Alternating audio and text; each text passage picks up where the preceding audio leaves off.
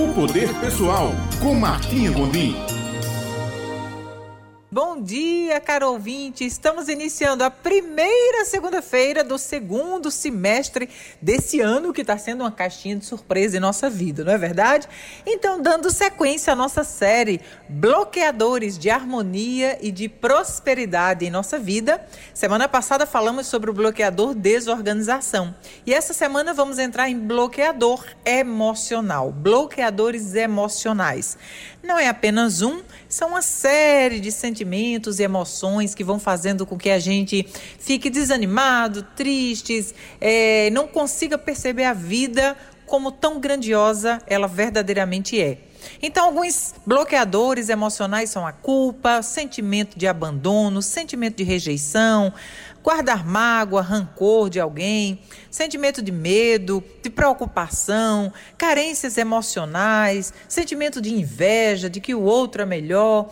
Então, esses bloqueios emocionais que temos dentro de nós, eles não são reais, é apenas uma percepção de que cada um de nós tem a respeito do que a gente vê. Essas percepções, elas são oriundas de da forma que a gente foi criado, do que a gente ouve, de quem a gente se rodeia, dos conhecimentos que a gente tem.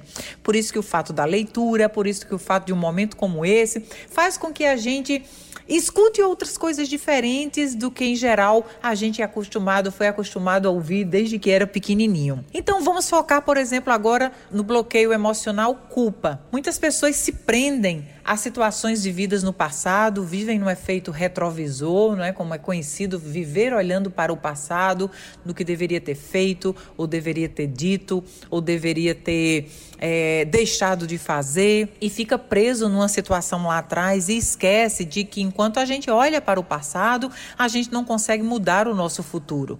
A gente está hoje de acordo com o que a gente fez no passado, mas amanhã a gente vai estar de acordo com o que a gente compreende e decide e age fazer hoje.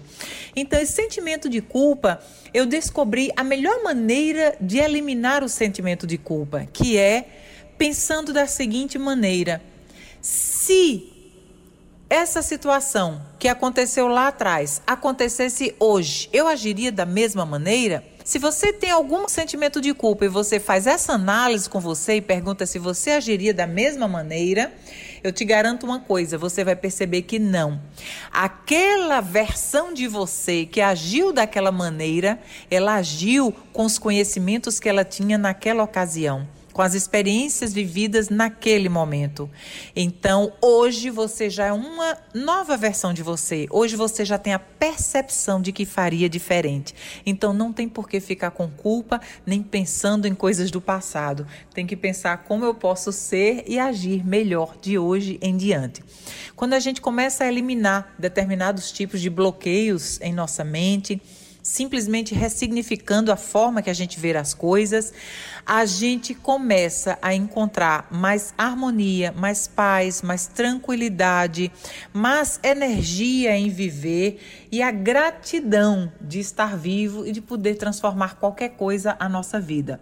Eu desejo a você um segundo semestre abençoado, cheio de saúde, paz, realizações e desbloqueios em sua vida. Se você quer saber um pouquinho mais sobre isso, me acompanha lá no canal do YouTube Poder Pessoal por Martinha Gondim. Um grande beijo, fique com Deus e até a próxima segunda-feira.